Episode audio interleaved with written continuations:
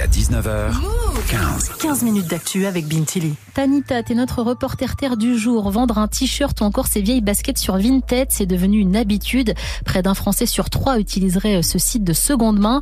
Mais parfois, vendre ses vêtements est un enfer. Beaucoup d'utilisateurs et utilisatrices subissent du harcèlement sexuel. T'as pris ton micro-move pour nous expliquer ce phénomène. Et j'ai découvert que se faire harceler quand on vend beaucoup sur Vinted, c'est assez courant.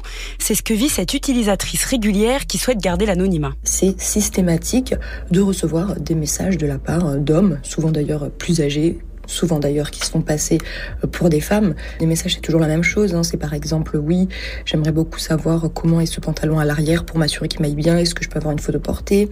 Il y a ceux qui vont euh, directement vous envoyer Salut, ça va, t'es jolie, ta Snap, euh, ta Instagram. Où est-ce que je peux en voir plus Ça m'est déjà arrivé aussi de recevoir des, des insultes.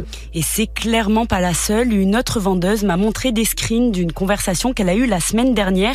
Un homme lui demande si elle fait des nudes, des photos nues à caractère sexuel et cet homme-là, ce n'est pas qu'un, ce n'est qu'un exemple parmi beaucoup d'autres. Pour Inae Benabin, cofondatrice de l'association En avant toutes, qui lutte contre les violences faites aux femmes, ce harcèlement est la continuité de ce qu'on voit dans la société en dehors des réseaux. Ça montre cet harcèlement à quel point les femmes sont à disposition. C'est surtout ce que ça représente. On le voit beaucoup dans l'harcèlement de rue aussi. Et en fait, le numérique est une prolongation aujourd'hui de l'espace physique et ce qui est en plus délicat, c'est que le numérique, ça permet de, de suivre, de s'imposer en permanence à la personne qu'on harcèle. Et Tanita, les mineurs sont aussi concernés. Théo a reçu des messages douteux à seulement 17 ans. Là encore, le harceleur avait une technique bien rodée. J'ai direct eu un message euh, d'un type qui avait un nom euh, qui faisait très jeune, il s'appelait Théo comme moi.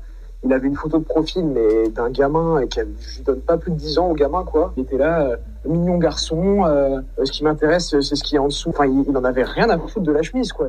Normalement, les enfants et les ados n'ont rien à faire sur Vinted. Dans les conditions d'utilisation du site, il est explicitement dit que Vinted est réservé aux plus de 18 ans et qu'en dessous de cet âge, on ne peut pas devenir utilisateur. Pourtant, beaucoup de mineurs ont des, ont des comptes. En fait, le souci, c'est que Vinted n'a pas de modération automatique. Sans signalement, on passe entre les mailles du filet quand on est mineur et aussi quand on est harceleur. Et du coup, Vinted est en faute, Tanita? Eh bien, j'ai posé la question aux géants de la seconde main, mais pour l'instant, pas de réponse. J'ai donc demandé à Nathalie Tomasini, avocate spécialisée dans le harcèlement, si les auteurs des messages étaient les seuls à pouvoir être condamnés s'ils répétaient plusieurs fois ces messages non désirés. Et selon elle, pas vraiment. Le harcèlement, ça peut être aussi euh, des propos répétés sur un même site et euh, le responsable étant entre guillemets l'intermédiaire, la plateforme.